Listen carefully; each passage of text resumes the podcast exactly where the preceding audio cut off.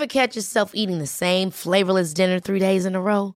Dreaming of something better? Well, HelloFresh is your guilt-free dream come true, baby. It's me, Kiki Palmer. Let's wake up those taste buds with hot, juicy pecan-crusted chicken or garlic butter shrimp scampi. Mm. Hello Fresh. Stop dreaming of all the delicious possibilities and dig in at HelloFresh.com. Let's get this dinner party started.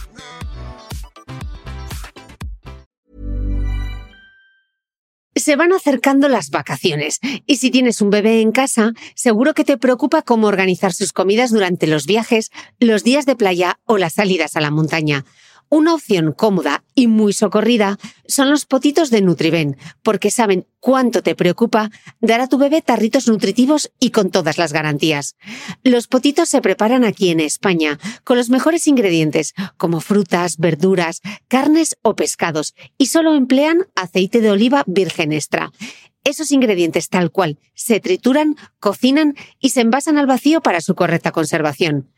Y ya sabes que igual de importantes son los ingredientes que lleva un alimento como los que no lleva. Los potitos de Nutriben son tarritos que no contienen sal, azúcares añadidos, almidón, colorantes, conservantes, gluten o aceite de palma. Recuerda que los únicos potitos son de Nutriben. Gracias a Nutriben y a su marca Potitos por apoyar los buenos contenidos en este podcast.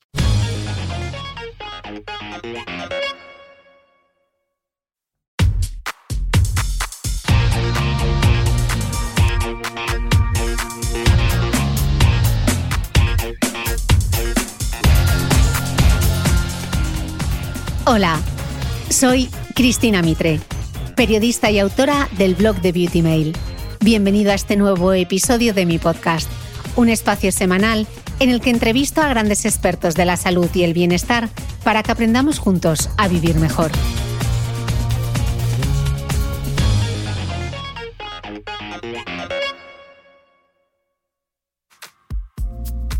Este es el episodio de las estadísticas. Me vais a oír recitar números de contagios de infecciones de transmisión sexual, de aumentos vertiginosos en los contagios en mujeres, de edades cada vez más jóvenes, hasta de un auténtico descontrol en algunos datos. Pero más allá de eso, cuando hablamos de las ITS, de lo que se trata sobre todo es de una mezcla de ignorancia, desinformación, estigma y desprotección en este episodio vamos a ver con la ginecóloga y especialista en ITS Nerea Luki por qué la información es poder frente a unas infecciones que puede sufrir cualquiera. Sí, cualquiera que haya tenido sexo alguna vez. Nerea Luki, bienvenida al podcast. Hola, buenos días, Cristina Mitre. Hoy vamos a hablar de las infecciones de transmisión sexual o ITS que afectan mayoritariamente a los hombres, un 82% de todos los casos, y en el caso de las mujeres han aumentado en una década más de un 1000%. Las más habituales en España son la clamidia, la única ITS mayoritariamente femenina, la gonorrea, la sífilis y el VIH, de acuerdo a las estadísticas oficiales. Eh, pero estas estadísticas de la Red Nacional de Vigilancia Epidemiológica recogen únicamente los datos de algunas enfermedades que son de declaración obligatoria, lo que dejaría fuera de las infecciones de transmisión sexual tan habituales, por ejemplo, como el VPH, que hemos hecho un podcast monográfico sobre el tema, o el herpes genital, que afectan a un amplio espectro de la población femenina. Eh, Además, estos datos están desfasados porque solo llegan a 2019, salvo en el caso del VIH, y los expertos coinciden al señalar que todo indica que cada año supera el anterior en número de contagios. Bueno, después de hacerte esta radiografía, Nerea, hemos nombrado algunas de estas ITS más habituales, la clamidia, la gonorrea, la sífilis, el VIH, el herpes, el VPH, pero ¿cuántas infecciones de transmisión sexual hay y cuál es su causa. Virus, bacterias. Bueno, ya has hecho una muy buena introducción. Eh, la verdad que has dicho la mayoría y las más frecuentes, las has comentado, pero sí que es verdad que pues, hay algunas producidas por virus, ¿no? Como el, virus herpes simple, el virus del papiloma, que ya tenéis el, monográfico hecho, eh, el virus del SIDA, eh, la hepatitis, ¿vale? Otras son como bacterias como las clamidias, el gonococo, el micoplasma la sífilis y bueno, luego hay otras menos frecuentes también. Y luego hay algunas producidas por parásitos que serían, por ejemplo, las tricomonas, eh, la sarna o las ladillas, que es el, el pediculosis pubis, dicho así técnico. De acuerdo. Nerea, ¿por qué ha cambiado el nombre de enfermedad de transmisión sexual a infección de transmisión sexual? Em, pues es, muy interesante este cambio. De hecho, muchos profesionales todavía no, lo han hecho. y, y es muy interesante porque el término enfermedad conlleva ¿no? un deterioro en la salud con unos signos y síntomas, ¿no? Pero en cambio la infección es simplemente que en, el, en tu cuerpo ha entrado pues algún agente infeccioso, sea virus, bacteria o lo que sea, y puede o no producir eh, una enfermedad este agente que ha entrado en el cuerpo, ¿no? Entonces, em, eh, por lo tanto, una infección puede cursar con o sin síntomas que es lo que pasa con las ITS, ¿no? Por lo tanto, es más correcto decir una infección de transmisión sexual porque no tiene por qué ser una enfermedad. Mm, interesante este punto. Nerea, ¿cómo se transmiten entonces de una persona a otra? ¿Por sexo vaginal, anal, oral?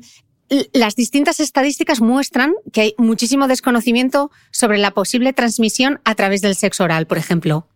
Sí, em, eh, es verdad. Em, bueno, se transmiten, en realidad se transmiten por el contacto de cualquier mucosa, ¿de acuerdo? Entonces tú puedes, se te puede transmitir de, boca a pene, de boca a ano, eh, de mucosa a mucosa, y después hay otras, alguna otra infección que se puede transmitir por el contacto de piel con piel, ¿no? Como la sarna eh, o el herpes. y es verdad que es muy sorprendente cuando una paciente te dice, es que yo no sabía que por el sexo oral me podía contagiar de una gonorrea. Eh, no se me había ocurrido usar preservativo, ¿no? Todavía hay mucho, mucho desconocimiento con el tema del, sexo oral y las infecciones de transmisión sexual. Es verdad que veo las nuevas generaciones mucho más informadas eh, y, con, bueno, más, más empotradas en este aspecto. Otra cosa es que eh, la gran, gran mayoría siga sin usar una protección para el sexo oral. Mm, ahora te... Porque es complicado. Sí, ahora te voy a preguntar. Y por ejemplo, lo que sería con caricias, besos o la masturbación. Eh, en principio tengo que decir que no. ¿De acuerdo? Pero es verdad que si, por ejemplo, eh, la mano pasa de una mucosa a otra mucosa, con la masturbación bilateral, digamos, ahí podemos contagiarnos también de, las mismas infecciones. Con las caricias, en principio tengo que decir que no, hay alguna, alguna, las armas sería quizás la única, ¿vale? Que sí que, o quizás el herpes, ¿no? Si tenemos lesiones activas en, en alguna zona. Eh, pero en general es una práctica pues, mucho más segura. Mm. ¿Las infecciones de transmisión sexual se transmiten solo con el sexo o algunas pueden transmitirse de otro modo? por definición y por su nombre, ¿no? Son, son de transmisión sexual, o sea, sí, se transmiten, se transmiten por el sexo. Pero es verdad pues, que hay alguna excepción, ¿no? Por ejemplo, tú si estás embarazada puedes transmitirle una infección de estas de transmisión sexual a tu bebé. O, por ejemplo, con el tema de la sarna, ¿no? Se puede transmitir por, los, por el contacto físico, le podrías contactar, contagiar a tu hijo con abrazos, por ejemplo, o un contacto así bastante íntimo, o a través de la ropa contaminada, las sábanas. Pero sí, en general, eh, la, mayoría pues, se transmiten por la vía sexual, no se transmiten sentándote en un baño público, digamos, que es una pregunta que todavía, o una... Duda habitual o mito. Algo que todavía tienen las pacientes, mm. sí. ¿Cómo podemos protegernos de las ITS? Por ejemplo, ¿el preservativo protege de todos los riesgos y de todas las infecciones o no? Eh, tengo que decir que no. La única manera de no tener una infección de transmisión sexual es no teniendo relaciones sexuales. Y me parece pues una solución bastante mala. Entonces, bueno, hay que, hay que hacer pues un balance, ¿no? Entre tener esta información de cómo se transmiten las infecciones y cuándo se pueden transmitir y también esta tranquilidad de decir, tengo relaciones eh, protegidas y, sanas, digamos, eh, y, estoy tranquila de poderlas tener, ¿no? O sea, tenemos como que, que, equilibrar esta balanza. ¿no? Porque sí que realmente cualquier persona que tiene relaciones puede tener una infección de transmisión sexual. Mm. Em, Estábamos hablando antes que eh, en consulta había gente que desconocía que, por ejemplo, se podían infectar de gonorrea a través del sexo oral. ¿Nos explicarías qué son, por ejemplo, los diques dentales? Eh, bueno, la verdad es que es una palabra que no se usa y es un método que no se usa. Eh, te explico un poco lo que es. Es simplemente son membranas de látex que las puedes crear con un propio preservativo, cortando la punta y cortándolo así longitudinalmente y crear una membrana de látex para poner, por ejemplo, encima de la vulva, de la vagina de, tu pareja, ¿no? Para hacer sexo oral. Em, no, no, he conocido nunca a ninguna paciente que me diga que lo utiliza. Es, eh, bueno, la verdad que es poco práctico, pero bueno, está bien conocerlo y lo ideal sería poderlo utilizar de una manera cómoda y seguir disfrutando de las relaciones con, con ello. Claro, porque entonces para el sexo oral, si tienes riesgo de contagiarte de, una infección de transmisión sexual, ¿cuál sería la recomendación? La recomendación para el sexo oral, siempre que no sea con una pareja cerrada y única, exclusiva, digamos, eh, pues si es una relación eh, boca-pene, digamos, pues usar un preservativo masculino. Y si es una relación boca-vulva-vagina, el tema de los diques, ¿no? De las, de las, de los films estos de, látex, mm. que es la, es la, es lo más, bueno, mucho más complicado de, e incómodo de utilizar, pero igualmente el preservativo se usa muy poco para, para el sexo, para el sexo oral. Eh, Nerea, ¿cuáles son los factores de riesgo principales para las infecciones de transmisión sexual? Pues mira, yo diría así como los más, más importantes sería pues no tener relaciones eh, con, bueno, bajo, no utilizar métodos de barrera, tanto el preservativo como lo que comentábamos de los films tener relaciones con muchas personas a la vez o con personas sucesivamente, ¿vale? Em, o tener eh, relaciones bajo el efecto de las drogas o el alcohol, ¿no? Como sabemos, pues cuando estamos bajo el efecto de estas sustancias hacemos cosas y nos sometemos a riesgos que no haríamos pues, en unas condiciones eh, normales, digamos. Mm. Y después también me gustaría remarcar el tema de la, de la desinformación, ¿no? Como, como comentábamos, hay, hay poca bueno, hay mucha información y muy mala información, digamos, la, la gente está muy desinformada y esto hace pues que si no estamos bien informados no nos podamos proteger correctamente. Mm. Luego te preguntaré, te preguntaré sobre el tema de la educación sexual. Em, entre mis primeras preguntas eh, te decía cuál es la diferencia entre una infección y una enfermedad y eso es importante porque nos, nos, comentabas ¿no? que no todas las infecciones dan síntomas. Entonces, ¿cuáles serían en general los síntomas principales en mujeres, aunque luego iremos viendo infección por infección. ¿Qué hay que nos debe hacer saltar las alarmas? Pues en mujeres, por ejemplo, sería un cambio en el flujo importante.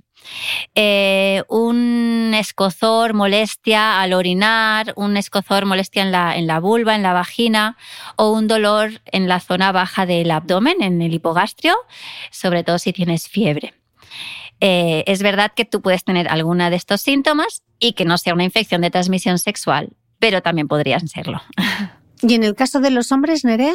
En el caso de los hombres, muy parecido. También pueden tener lesiones en el pene, pueden tener secreción a través de la uretra, pueden tener eh, dolor al orinar o dolor en los testículos, por ejemplo. Mm.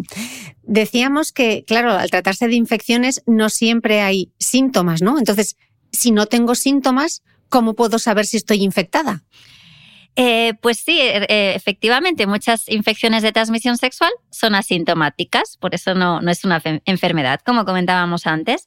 Entonces, em, solo podremos saber si estás infectada, pues haciéndote las pruebas adecuadas, yendo a tu centro sanitario y realizando, pues normalmente se hace una analítica de sangre para detectar algunas de ellas y unos cultivos o PCR, que digamos, para hacer una, o sea, unas muestras genitales o orales para detectar el resto de, ITS.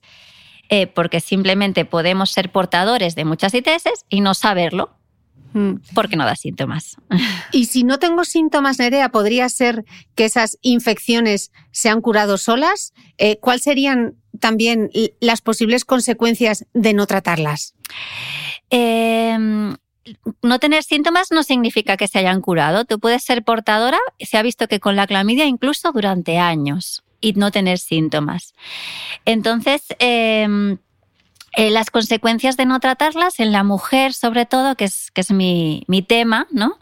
Eh, sería pues que hiciera una infección pélvica, ¿vale? La, infección pélvica sería como el, punto más grave de una infección de transmisión sexual, que es que estas bacterias suben hacia el útero, hacia las trompas y, provocan una, una infección que puede ser potencialmente grave para la vida de una persona y además tener repercusiones a la hora después de tener problemas para quedarse embarazada o tener dolor pélvico crónico. Mm. Nos decías justo ahora que se diagnostican a través de análisis de sangre y PCRs genitales y orales. Eh, háblanos un poco más sobre el diagnóstico y también quién y cuándo y dónde debería hacerse un chequeo de ITS, ¿no? Porque al final estamos diciendo que el uso correcto del preservativo es importante, si existe vacunación eh, también, pero ¿cómo se hace? ¿Cómo ayudamos al otro lado, a quien nos está escuchando? Bueno, pues eh, eh, lo que había comentado antes, ¿no? Hay, dos, pruebas que hay que hacer, digamos, diferentes. Una es porque muchas veces me dicen, no, yo ya me he hecho control y estoy bien, pero ¿qué te has hecho? Pues me he hecho unos cultivos, ¿vale? Pero no te has hecho una analítica de sangre, ¿no? O sea, es como, hay algunas infecciones que se detectan en sangre y otras que no se detectan en sangre y se detectan en genitales eh, o en boca. Entonces es muy importante que si tú que te quieres chequear de todas las infecciones de transmisión sexual más frecuentes, que hagamos las dos pruebas, tanto la analítica como las muestras genitales y orales, si tienes sexo oral. Hmm. Y por ejemplo, Nerea, si tengo síntomas o quiero hacerme alguna prueba, ¿qué hago? ¿Directo al ginecólogo? ¿El médico de cabecera va a ser eh, quien me derive? No es necesario ir al ginecólogo para realizar estas pruebas. Hay muchos eh, muchos centros donde se pueden realizar. Puedes ir a tu centro de atención primaria, que en Cataluña existe como tal y en otras comunidades algunas y otras no. También hay, una, hay centros de, de hospitales de le llamamos hospital de día de infecciosas, ¿no? En los que tú puedes acudir sin hora para realizar unas pruebas. Entonces, estas pruebas las puede hacer tanto las enfermeras, las matronas, las médicos de cabecera, las ginecólogas, o sea, hay muchas, las dermatólogas, hay muchas profesionales que pueden realizar estas pruebas, no tiene por qué ser tú, tu gine. Mm. Y muchas veces a nivel asintomático, a nivel de cribado, lo, es, un papel más de prevención de enfermería. ¿Y cada cuánto deberíamos hacernos, aunque no tengamos síntomas? Eh, ¿Cada cuánto y qué perfil en concreto? Si no tienes una pareja estable, pero también puedes tener una pareja estable y que te sea infiel. Claro. Eh, yo diría que cualquier persona que tiene eh, relaciones puede tener una infección de transmisión sexual, no solo aquellas que tengan muchas relaciones con muchas personas desprotegidas o hagan uso de la prostitución, eh, o sea, cualquier persona puede tener. Entonces, eh, dependerá un poquito del, nivel de riesgo. Pues eh, más o menos te diría una persona con un nivel de riesgo bajo, una vez al año por lo menos. Pero si es, por ejemplo, una trabajadora del sexo comercial, pues más a menudo, cada tres meses, cada seis meses, dependerá un poquito pues, del perfil, habría que individualizar. Mm. Nerea, en tu experiencia, ¿Está estigmatizado hacerse estas pruebas? Sí, todavía diría que hay un estigma muy importante eh, y vergüenza ¿no? a la hora de, pedirlas, como, eh, bueno, pues cada uno tiene su historia personal, su mochila y sus, eh, bueno, y la, y la sociedad, ¿no? Que, que, todavía está ahí muy presente culpabilizando. Entonces sí que es verdad que sobre todo pues mujeres mayores de 40 años o un cierto em, grupo social le cuesta pedir estas pruebas y como no me lo dice directamente, le, cuesta, cuesta, cuesta pedirlas. Está, está estigmatizado, no puedo decir que no.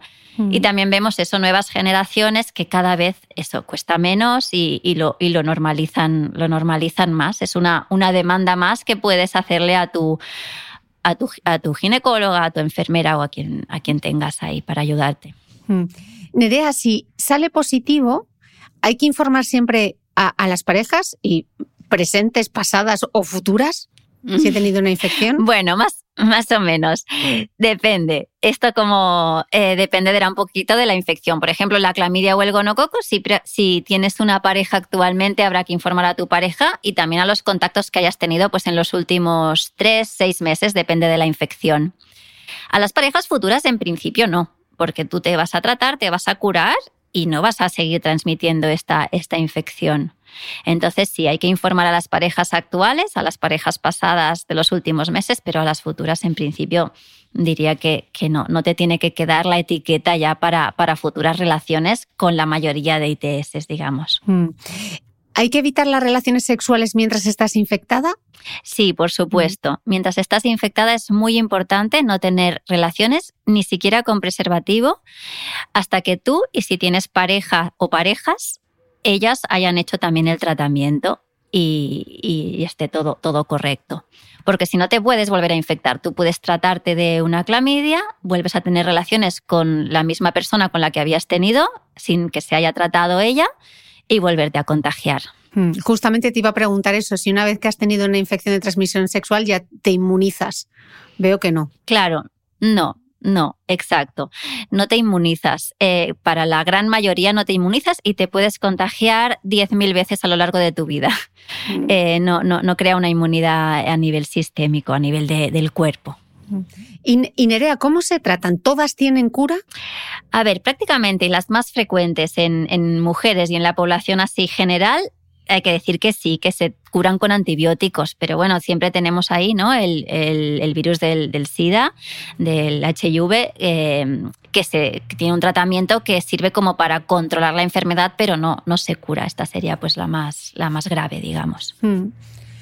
Ahora te voy a entrar a preguntar cada una de estas eh, infecciones de transmisión sexual, sobre todo las, las, más comunes, pero te preguntaba, te comentaba al principio eh, que los contagios de infecciones de transmisión sexual en general están aumentando imparablemente año tras año y que en el caso de las mujeres supera el mil por ciento en una década. Me pregunto, eh, Nerea, ¿qué está ocurriendo con las ITS en general y en el caso de las mujeres en particular? ¿Por qué hay este crecimiento exponencial de los contagios?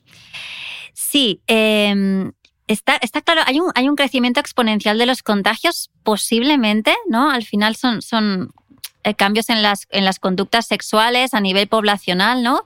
Es verdad que eh, las personas tienen más relaciones y con más personas que antes, quizá, pero también tenemos que decir que también hay más diagnósticos, también tenemos pruebas que antes no existían. Estamos diagnosticando eh, clamidias y micoplasmas que, que antes no las podíamos diagnosticar con las pruebas que teníamos. Y también yo creo que las personas también están acudiendo más a realizarse diagnósticos. Entonces sí, creo que son las dos cosas, ¿no? Ha aumentado las ITS por, porque seguramente hay más eh, contactos y hay más relaciones sexuales, pero también han aumentado los diagnósticos de muchas personas que no se habrían diagnosticado hacía unos años. Mm. Vamos a ir viendo una por una. Empezamos por la clamidia. Entre las mujeres heterosexuales es la infección de transmisión sexual más prevalente y es la única ITS que es mayoritariamente femenina. Y de acuerdo a los datos del informe ITS en Mujeres en España del Observatorio Bloom, la clamidia ha crecido un 144% en pocos años y representa el 64,8% de los casos diagnosticados en mujeres. Con estos datos, expliquemos primero qué es la clamidia para que luego nos cuentes por qué es mayoritariamente femenina y si los hombres no la sufren.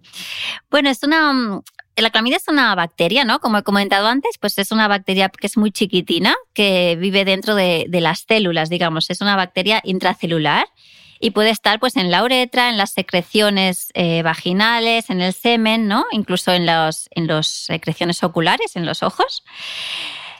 ¿Y por qué es mayoritariamente femenina? Em, a ver, los hombres la sufren también. Realmente eh, pueden tenerla tanto hombres como mujeres.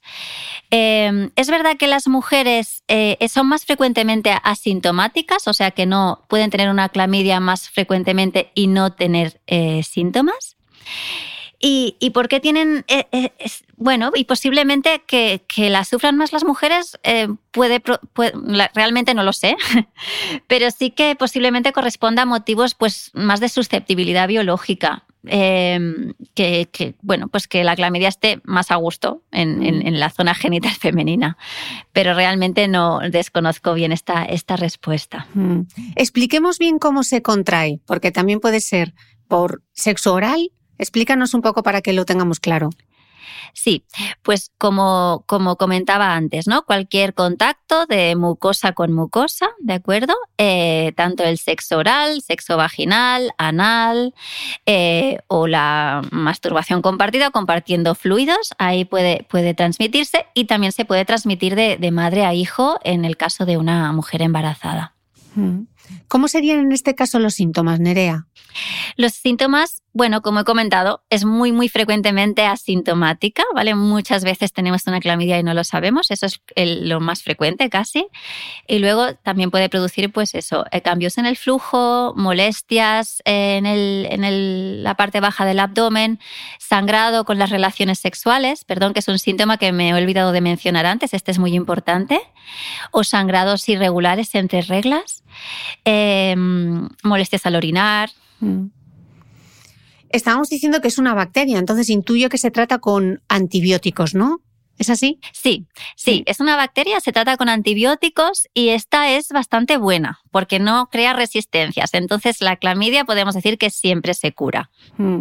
¿Y qué ocurriría? Porque decimos que es muy asintomática. ¿Qué ocurriría en este caso si no se trata también una infección, por ejemplo, eh, lo que decías antes, una infección pélvica, una infección en el útero, una infección... Sí, exactamente. La clamidia es una de las causas de enfermedad inflamatoria pélvica, que es esta infección en el, útero, en las trompas, en la pelvis, que, puede traer graves repercusiones en la, en la salud de la mujer. Mm. Entiendo que si tienes pareja debes informarle al tratarse de una infección. Hay, se tienen que tratar los dos y si hemos tenido una pareja eh, anterior o contacto sexual anterior, ¿deberíamos también informar? Sí.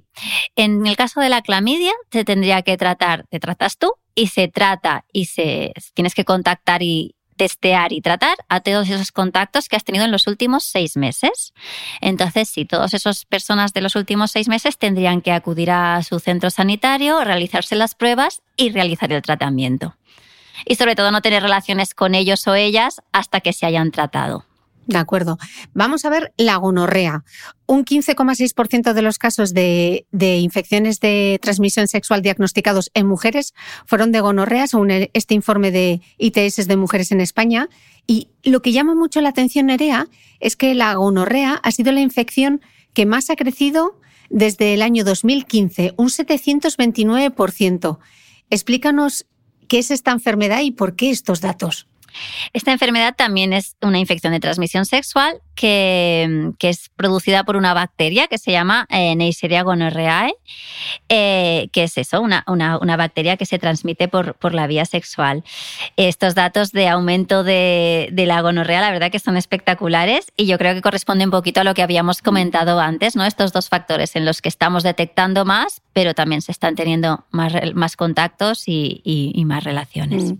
A diferencia de la clamidia, ¿esta es asintomática o es muy fácil ver los síntomas de, la gonorrea y por qué podría ser grave? Sí, pues esta em, también puede ser asintomática, una gonorrea, lo que pasa que menos frecuentemente que la clamidia. Y igualmente los síntomas son muy parecidos a, los de la clamidia en la mujer, tanto porque puede producir ese sangrado con las relaciones, cambios en el flujo más frecuentemente, Em, y también está relacionado con la enfermedad inflamatoria pélvica que habíamos comentado antes. Hmm. En este caso, a la hora de la transmisión, ¿hay alguna particularidad que pueda explicar este aumento de 729%? Pues la verdad que no. Eh, se transmite por vía sexual, al igual que la clamidia, eh, por contacto con las secreciones. Y es verdad que es eso, el preservativo disminuye ese, contagio, pero no, el riesgo cero no existe. Eh, sí, la verdad es que ese incremento, pues mm, no, no, no creo que se pueda explicar por la forma de transmisión, más, más, que, más que la clamidia u otras infecciones. When you're ready to pop the question, the last thing you want to do is second guess the ring. At Bluenile.com, you can design a one-of-a-kind ring with the ease and convenience of shopping online. Choose your diamond and setting. When you find the one, you'll get it delivered right to your door. Go to Bluenile.com and use promo code LISTEN to get $50 off your purchase of $500 or more. That's code LISTEN at Bluenile.com for $50 off your purchase. Bluenile.com code LISTEN. Hi, I'm Daniel, founder of Pretty Litter. Did you know cats tend to hide symptoms of sickness and pain? I learned this the hard way after losing my cat, Gingy. So I created Pretty Litter, a health monitoring litter that helps detect early signs of illness by changing colors, saving you money and potentially your cat's life. Pretty Litter is veterinarian developed, and it's the easiest way to keep tabs on your fur baby's health right at home. Go to prettylitter.com and use code ACAST for 20% off your first order and a free cat toy. Terms and conditions apply. See site for details. ¿Sabías que los bebés son capaces de autorregularse y comer lo que necesitan? Hasta el primer año, la leche ha de ser su alimento principal, bien sea lactancia materna o artificial, y poco a poco podrán ir probando diferentes texturas y alimentos. Ahora, con buena temperatura, a todos nos gusta salir más de casa, y en verano pasamos mucho tiempo fuera, en la playa, la montaña o recorriendo el mundo. Si tienes un bebé que ya ha empezado con la alimentación complementaria, para esos momentos puedes contar con los diferentes tarritos que ofrece Potitos. Hay recetas para bebés desde 4 y 6 meses y solo llevan ingredientes como frutas, verduras, carnes o pescados que se trituran y se envasan tal cual. Los potitos de Nutriben son tarritos seguros, fáciles de conservar y transportar, ya que no necesitan refrigeración, tan solo mantenerse en un lugar fresco. Se calientan en microondas o al baño María, sin conservantes ni azúcares añadidos. Gracias a Nutriben y a su marca por ser nuestro mecenas del mes.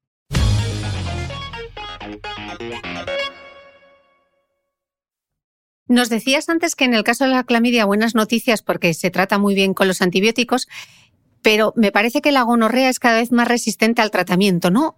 ¿Sabemos por qué? ¿Y qué puede ocurrir si alguien se contagia de una de estas gonorreas resistentes a los antibióticos?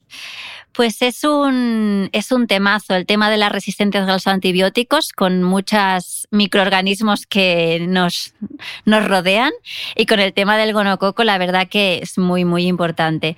El, el, gonococo tiene esa capacidad ¿no? de cuando se expone a antibióticos se muta, crea unas mutaciones que le ayudan a escaparse de esto, de estos antibióticos, ¿no? Es como una supervivencia que tiene, ¿no? Una, una manera de sobrevivir. Entonces, esto hace que, eh, que, que, se pueda llegar a una situación muy grave, ¿no? Entonces, aquí es muy importante el uso racional eh, y controlado de los antibióticos, ¿no? que esto ya se está haciendo desde hace muchos años por las crecientes resistencias que tienen muchos microorganismos, entre ellos el gonococo. Mm.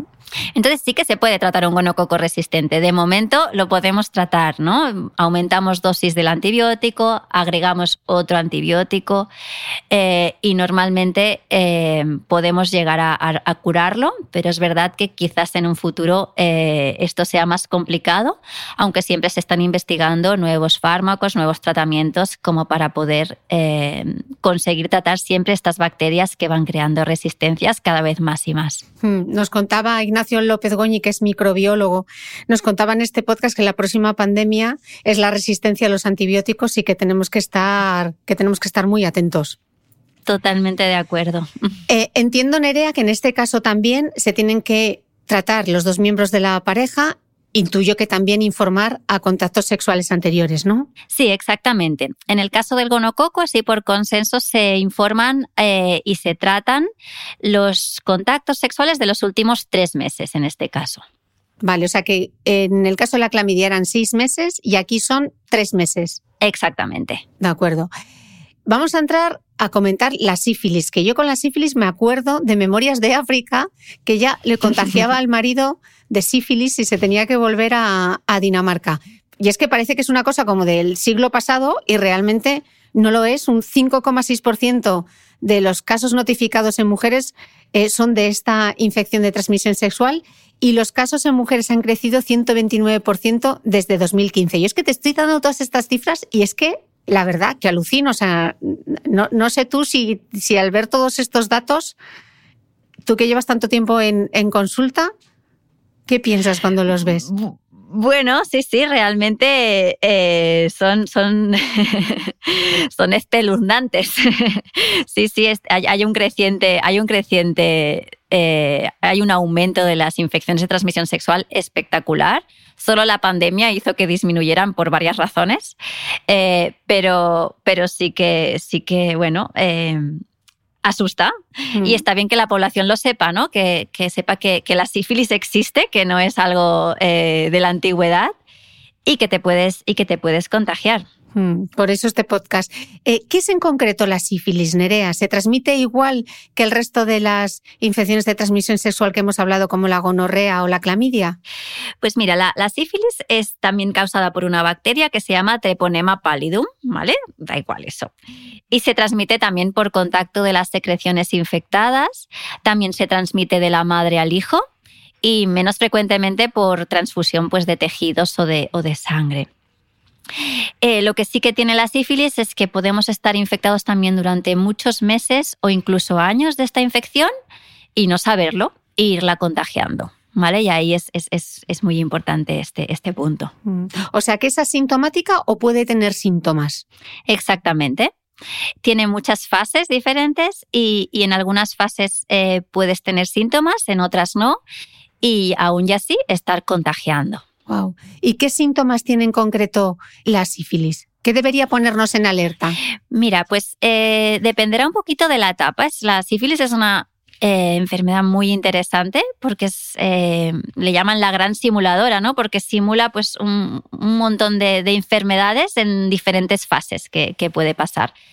Eh, no son fases sucesivas muchas veces, se pueden solapar, pueden no aparecer, es, es muy heterogénea. Entonces, por ejemplo, eh, una de las primeras fases eh, que hay cuando nos contagiamos, al cabo de unas dos semanas hasta tres meses de que te has contagiado, puede servirte una úlcera, que es una herida, que no, que no suele ser dolorosa. ¿Y dónde en te los sale en la genitales. vulva? O en... Exactamente, en la Ya, ya. vulva, en el pene, eh, normalmente en, la, en las zonas genitales. ¿En el ano puede salir? En el ano también podría salir, sí. Sí, todas las zonas que están en contacto.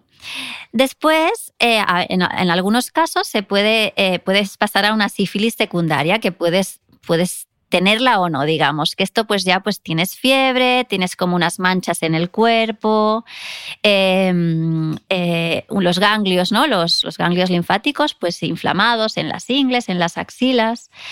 Pero esta fase puede ni siquiera aparecer y simplemente tener una úlcera alguna vez en la vida y después que esa, que esa sífilis no dé ningún síntoma, eh, que se llama la sífilis latente, que puede estar durante muchos años o incluso toda la vida ah, ahí y puedes eh, estar contagiando. De acuerdo. O sea, decías antes que no hay por qué pasar por todas esas etapas, ¿no? Pero las más comunes, ¿cuáles son y, cuánto duran? Exactamente, no, no hay que pasar por todas las etapas. eh, y las, las más comunes es esto, ¿no? Primero es la sífilis primaria, que es la, la lesión, esta, la úlcera, que es est- esta herida normalmente en genitales.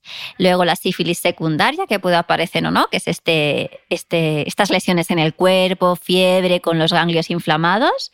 Y después la sífilis latente, ¿vale? Que durante el latente quiere decir que está como dormida entre comillas, que durante el primer año puedes contagiar y después a partir del primer año normalmente ya no es una ya, es- ya no es una ya no es contagioso. Mm. O sea, que la sífilis tiene síntomas muy diferentes a la gonorrea o la clamidia, ¿no? Por ejemplo, no hay eh, ni escozor, ni cambios en el flujo, o sí. Exactamente, esta es totalmente diferente.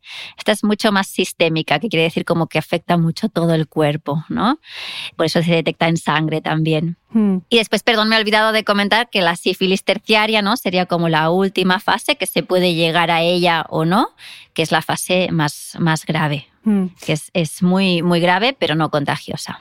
Ok, nos has dicho que en la tercera no es contagiosa, en el resto de las etapas de esas fases sí que es contagiosa entonces. Sí, bueno, más o menos. Es que es complicada la sífilis. Eh, cuando, sí, sí, es, es- se podría hacer, bueno, tres monográficos. En la, en la fase latente que decíamos, ¿no? Después de, de la sífilis secundaria, en el primer año, más o menos, puede ser contagioso, pero también puedes tener una sífilis latente que le llamamos tardía, en la que no, no eres contagioso tam- tampoco. Y en todas estas fases, claro, sexo, aunque sea con preservativo, no, ¿no? Porque el riesgo cero no existe, ¿no? Exactamente. Eh, si tienes sífilis, te tienes que tratar, se tienen que tratar tus contactos sexuales. ¿De cuántos meses? Porque veíamos que era diferente en el caso de la gonorrea y en el caso de la clamidia? Es que dependerá un poquito de la, de la fase en la que nos encontremos. Pueden ser de los últimos tres meses, del último año, dependerá un poquito de, mm. la fase. Es que es muy complicada la sífilis. Y, Nerea, todos los, eh, los test que se hacen, las pruebas que se hacen, em, ¿detectan la sífilis en cualquier etapa? ¿Y, ¿Y qué es? ¿Un análisis de sangre o también se toman muestras? No, solo análisis de sangre en general. Se podrían tomar muestras si lo pillamos en la fase de la úlcera. Ahí sí que se podría hacer una muestra y se, y se encuentra el, treponema, la bacteria esta, en la, en la lesión. Mm.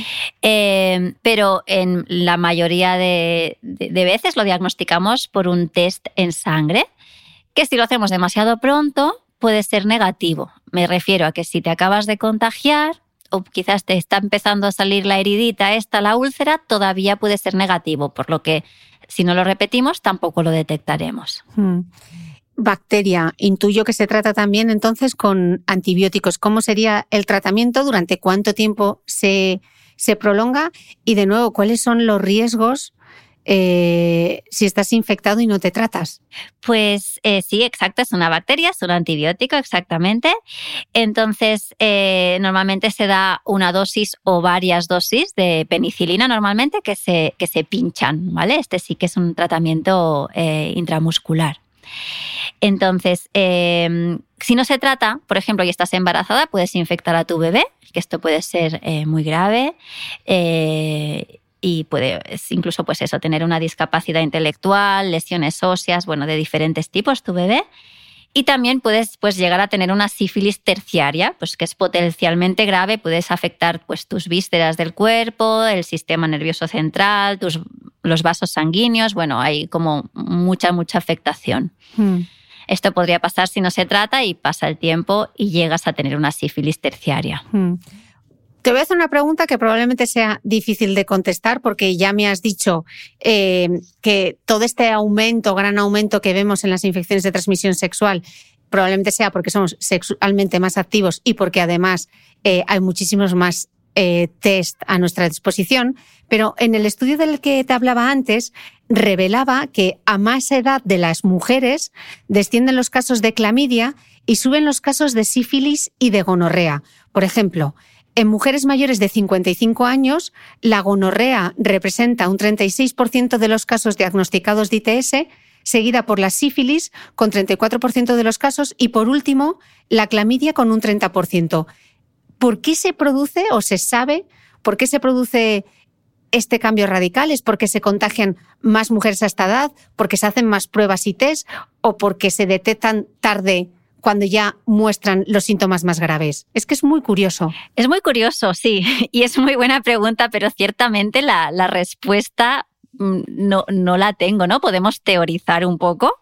Por ejemplo, pues eh, seguramente eh, participará un poco esta susceptibilidad biológica ¿no? de los microorganismos, de pues somos diferentes, nuestro microbioma, nuestra vagina, nuestra vulva es diferente según la etapa de, la, de la vida y podría ser que hubiera una susceptibilidad pues, biológica de ciertos organismos en ciertas etapas. Esto estoy teorizando totalmente. ¿eh? Pero también puede corresponder a motivos más epidemiológicos, ¿no? Pues las clamidias son más frecuentes en mujeres más jóvenes que suelen tener relaciones en general con gente de su grupo de edad. Entonces se contagian más entre el mismo grupo de edad, ¿no? Quizás. Y esto no es algo que se comenten, yo no sé si hay congresos de infecciones de transmisión sexual o simposios, ¿no es algo que se comenta? Pues eh, Sí, probablemente sí. Y, y, hay, es eso, se, se, teoriza o quizás hay gente que tiene la, la respuesta más, más cierta, ¿eh? lo desconozco. Pero, pero bueno, es, muchas veces son datos que se dan y eh, te preguntas el por qué y no, y no, no lo sabes bien, bien, ¿no? Mm, sí. Interesante. Eh, me gustaría hablar ahora, Nerea, del VIH. El VIH registrado en mujeres fue de un 8% de los casos notificados, aunque en mujeres ha ido bajando la incidencia con los años, sí que sigue habiendo contagios y algunos repuntes. ¿Podemos recordar un poco los principales datos de esta enfermedad?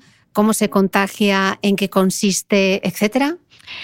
Pues este es el, ¿no? El, VIH significa virus de la inmunodeficiencia humana y, se contagia un poco parecido como, como la sífilis, ¿no? a través de las relaciones sexuales, como hemos comentado antes, si recibimos pues sangre o tejidos contaminados por, por este virus y también mediante transmisión vertical eh, de madre a hijo. Em, es una, es una enfermedad que, ataca nuestra inmunidad ¿no? y hace que, pues, que nuestras defensas bajen mucho. Y esto es lo que, lo que podría, cualquier infección que tengamos con las defensas bajitas puede ser potencialmente grave. Es un poquito como actúa el, el HIV. Hmm. Yo soy de la generación eh, del Póntelo, Pónselo, de aquella campaña.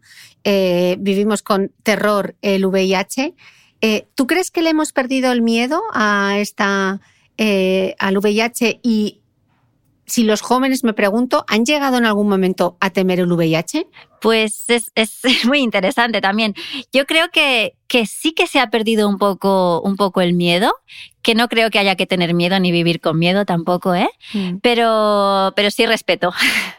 porque sigue existiendo, sigue estando en, muchos grupos de, población. Y es verdad que en ciertos grupos de población, por ejemplo, los hombres que tienen sexo con muchos hombres, eh, pues se, habla más de ello, está más presente.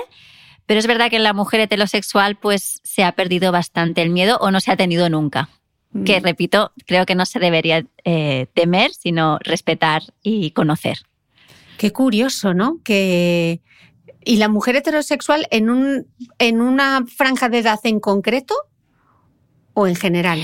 Eh, ¿Te refieres a eh, que le ha perdido el miedo. Que le ha perdido el miedo, sí. Sí, sí, sobre todo eso, las, las, las personas más jóvenes piensan que el, algunas, ¿no? Este no me gusta generalizar, mm. pero bueno, eh, han perdido ese miedo o ese respeto al, al VIH o a la sífilis, como que quizás piensan que casi esto ya no existe, ¿no? Conocen mucho más la clamidia, por ejemplo.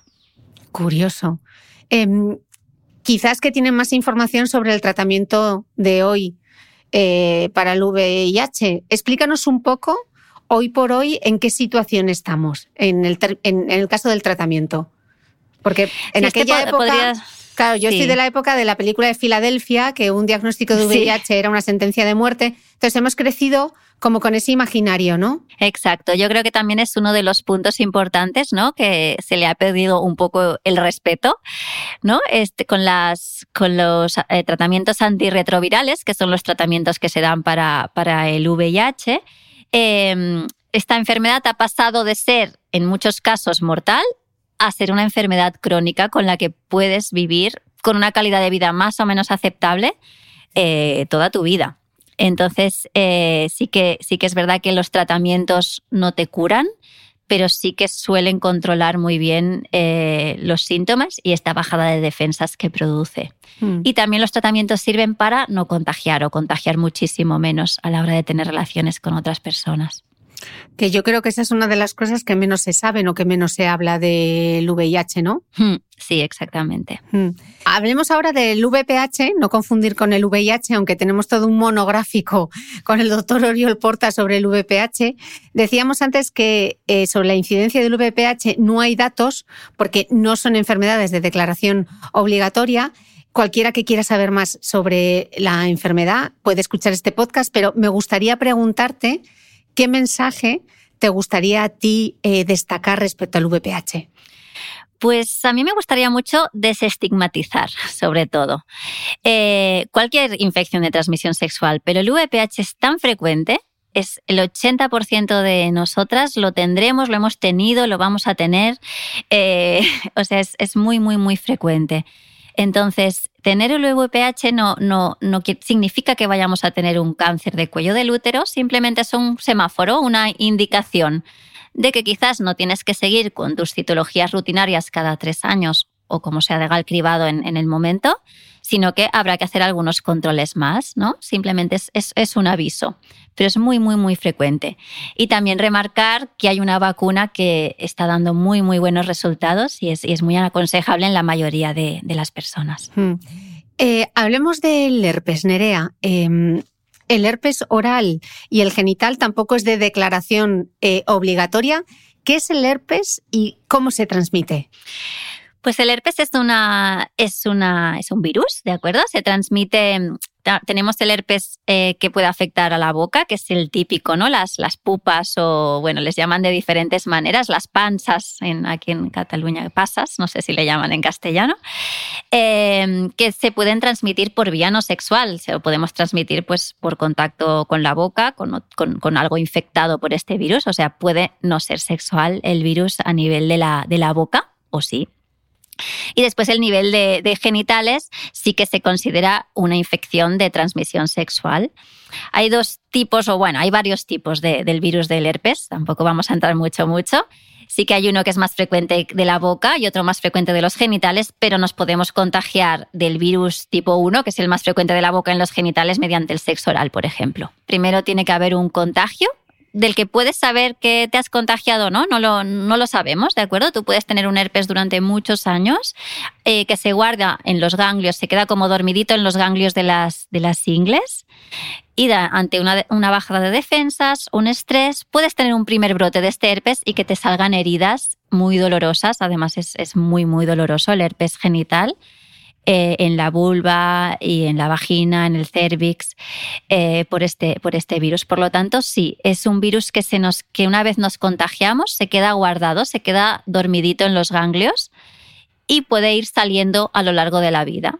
También puede ser que lo tengamos toda la vida y nunca tengamos ninguna, ninguna lesión y nunca lo lleguemos ni a saber. Vale. Eh, ¿cómo, ¿Cómo se trata?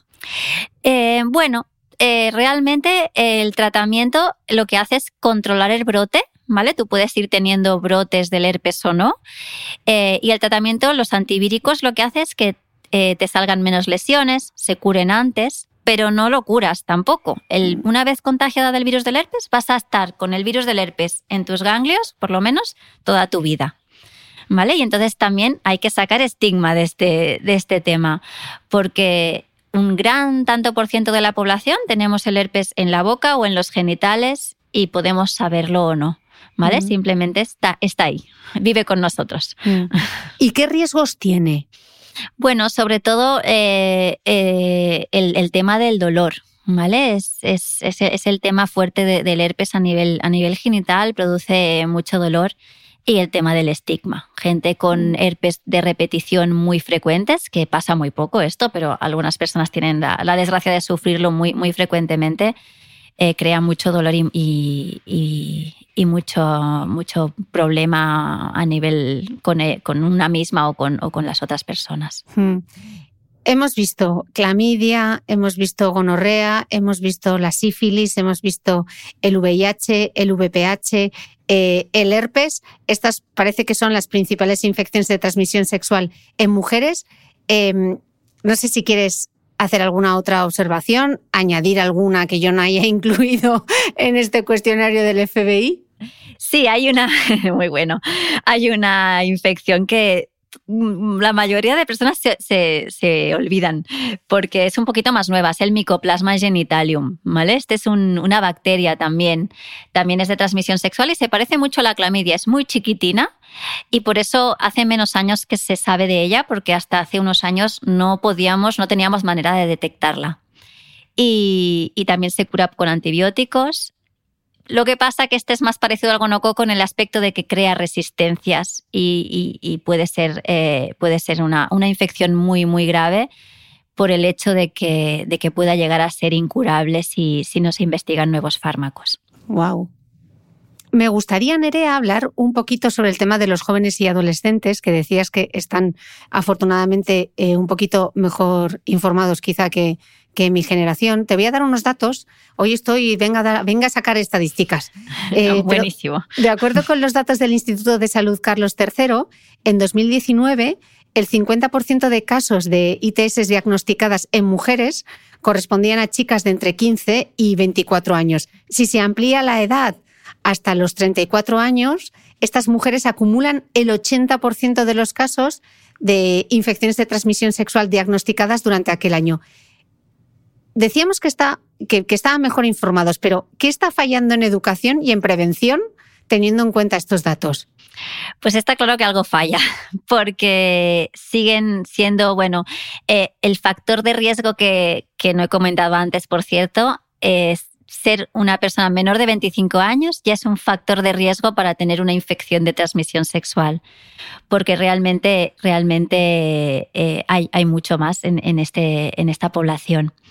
Entonces, bueno, yo veo muy claro ¿no? que, que la educación sexual y afectiva ¿no? en la infancia, en la adolescencia, pues eh, no, no, ha sido un éxito, ¿no? Eh, porque, porque realmente la protección es, es muy baja. Eh, pero es verdad que ya, están habiendo cambios ¿no? en las nuevas generaciones en los que ahora son niños y niñas, digamos. Eh, creo que están habiendo cambios muy interesantes en la educación sexual y afectiva. Eh, es esperanzador, pero siempre hay muchas diferencias según el lugar donde hayas nacido y, y esto es así. Ya. Leía justo unas declaraciones en el Heraldo de Aragón de Cristina Epalza, de la Sociedad Española de Infectología Pediátrica. Decía que, eh, que la situación es bastante alarmante porque aproximadamente una cuarta parte de todos los diagnósticos de gonococo, de gonorrea, y casi un, tercio de las infecciones de clamidia detectadas lo son en pacientes de menos de 19 años. Eh, Nerea, ¿qué pueden hacer eh, los padres de niños y adolescentes ante esta situación? ¿Qué mensajes crees que deberían intentar transmitirles a sus hijos? Me encantaría tener eh, la respuesta y la ayuda a todos aquellos padres y madres y familias preocupadas por sus adolescentes y jóvenes. Pero bueno, yo por pero una de las principales puntos sería empezar a educar eh, en sexualidad y, y, afectividad desde, desde la infancia. Si empezamos en la adolescencia, vamos tarde. Eh, lo ideal sería poder establecer un clima de diálogo relajado desde edades tempranas de la vida. Para cuando lleguemos a la adolescencia o en el momento de inicio de las relaciones, sea cuando sea, esa, conversación esté normalizada, sea un tema del que se, pueda hablar, ¿no? Siempre ajustado pues, a la edad y a la comprensión de, de cada niño o niña. Y esa, esa mm, conversación puede ser con los padres, pero también puede ser con alguna adulta de referencia, que no tienen por qué ser los padres muchas veces. Em, yo creo que también han habido muchos cambios eh, a nivel social, hay, una, hay una brecha generacional así como bastante importante. Y entonces ahora las generaciones de padres, madres que tienen adolescentes eh, ha habido tanto cambio a nivel de conducta sexual que es muy difícil, les es más difícil empatizar con ellas y ellos, ¿no? Y diría a estos padres o madres, em, pues seguramente intentar huir de estos discursos eh, adoctrinadores, culpabilizadores, ¿no? Que lo, lo único que hacen es crear más distancia, ¿no? Con tu adolescente y, bueno, al final, pues eso, intentar escuchar, intenten entender pues desde el corazón eh, y poder que esto sea la base ¿no? de los consejos o de las conversaciones que puedes tener con, con tu hijo o hija. Mm. Es inevitable preguntarte con este aumento de las infecciones de transmisión sexual por el papel que juega la pornografía, ¿no? Hay un estudio de la Universidad de las Islas Baleares que apunta que hasta el 87% de los jóvenes y el 55% de las chicas acceden a pornografía desde su teléfono móvil con regularidad y un 14% incluso la consume a diario. ¿Afecta? Sabemos que afecta este al aumento de las infecciones de transmisión sexual este consumo de la pornografía? ¿Es algo exclusivo de los adolescentes? Totalmente. Afecta, bueno, mm, yo estoy totalmente convencida de que, de que este es el, el, gran punto, uno de los grandes puntos. La, la pornografía es terrible. O sea, hay, bueno, ahora no, no te podría decir la, el tanto por ciento, pero es que a partir de los ocho años están viendo pornografía nuestros niños y niñas. Edades muy, muy, muy, muy tiernas, ¿no? Los niños y los adolescentes y sobre todo los niños en esas edades, niñas, están en un periodo muy sensible de la vida, ¿no? En que lo que ven, lo que, lo que viven puede marcarte para toda la vida, ¿no? Son mucho más em, maleables, digamos, ¿no? Y para mí el porno es, es eh, bueno, es que es una de las principales eh, fuentes de educación sexual que reciben nuestros, nuestros niños y jóvenes, ¿no? Y además desde edades tan tempranas, ¿no? Si tú te educas con el porno, pues tendrás, crearás una imagen del sexo pues centrada en el pene, en el dolor, en la sumisión, en el desprecio, en el abuso, en la desprotección, ¿no? Y esto está muy lejos ¿no? de lo que debería ser una relación sexual sana, protegida, placentera. Em, y, bueno, al final luchar contra este tipo de porno es muy complicado porque seguramente en algún momento accederán, ¿no? Pero mm, yo qué sé, de alguna manera darles recursos a, estos jóvenes y niños para que puedan ser críticos cuando lo vean, ¿no? Por lo menos si lo ven, que puedan eh, ser críticos ¿no? con esa situación que están viendo ¿no? de, sumisión, de desprecio o de, de, o de, abuso, digamos. O sea, mucha educación sexual es lo que diría para contrarrestar toda esta pornografía que está educando a, a nuestros niños y adolescentes. Claro, porque Nerea, a ti cuando te llega un adolescente, un chico o una chica con una infección de transmisión sexual a la consulta, ¿cómo lo abordas? Bueno, es, es, delicado. Eh, a mí me llegan solo eh, personas con, vulva, eh, o sea, chicos trans o chicas, digamos. ¿Te refieres al abordaje con los padres o con... Claro, sí, ¿cómo abordas, ¿cómo abordas este tema tanto con el paciente como con, como con los padres? ¿Saben más? ¿Aparentan que saben más? ¿Tienes que explicarles? Eh, suelen tener bastante información y cuando les explico, por ejemplo, métodos de, prevención, no les puedo hablar del preservativo, si es que ya lo saben. si es verdad que a veces insisto un poco más con el tema del sexo oral, que algunos todavía no lo tienen tan claro. Eh, y, y bueno, es, es, es, es, complicado. Es complicado y hay que individualizar muchísimo porque tú puedes tener adolescentes de, de, muchos tipos, ¿no? Con mucho, mucho riesgo o simplemente eh, muy, muy poquito riesgo, familias muy desestructuradas o no, o sin familia. es que serían, eh, bueno, eh, muy, muy individualizable. Mm. Y en el caso de las mujeres, decías antes que había un perfil muy particular, ¿no? De mujeres a partir de los 40 años que cuando reciben un diagnóstico así no se atreven como a preguntar, ¿no? Acuden a la consulta como con mm. miedo y como con vergüenza. ¿Qué les dirías a ese tipo de pacientes? Bueno, un poco eso, ¿no? Decir, eh, ¿tú has tenido relaciones sexuales alguna vez? Sí, pues puedes tener una infección de transmisión sexual. No hace falta ser trabajadora del sexo comercial o tener 10.000 eh, relaciones por semana eh, para poder tener esta infección, ¿no? Desestigmatizar. Podemos tener una infección de transmisión sexual aunque no seas de ese grupo de súper, súper, súper riesgo. De acuerdo. Nerea, ¿algún otro mensaje para cerrar este podcast? Bueno, pues eh, agradecerte. ha sido muy interesante. La verdad es que las, las eh, has estudiado mucho el tema y hemos profundizado muy bien. Y, a mí, bueno, a mí el tema de la, de la, educación sexual y es que me parece, me parece el futuro. Me parece el futuro. la, la información es el poder. Pues con ese dato nos quedamos y estoy, vamos, tengo aquí apuntado grabar otro podcast, aunque tengo un podcast de, educación sexual, creo que tendré que grabar, creo que un monográfico también sobre el tema. Eh, Nerea, muchísimas gracias. De nada, Cristina. Y a vosotros nos escuchamos de nuevo el próximo domingo.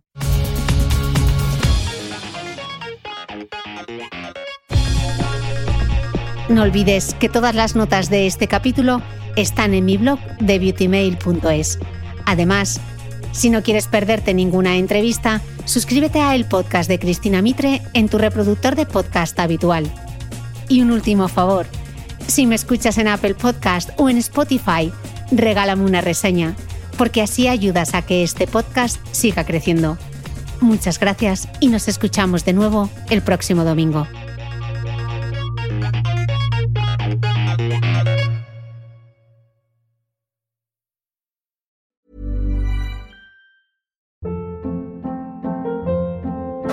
Hold up. What was that? Boring. No flavor. That was as bad as those leftovers you ate all week. Kiki Palmer here, and it's time to say hello to something fresh and guilt-free. Hello Fresh. Jazz up dinner with pecan-crusted chicken or garlic butter shrimp scampi. Now that's music to my mouth. Hello Fresh. Let's get this dinner party started. Discover all the delicious possibilities at hellofresh.com.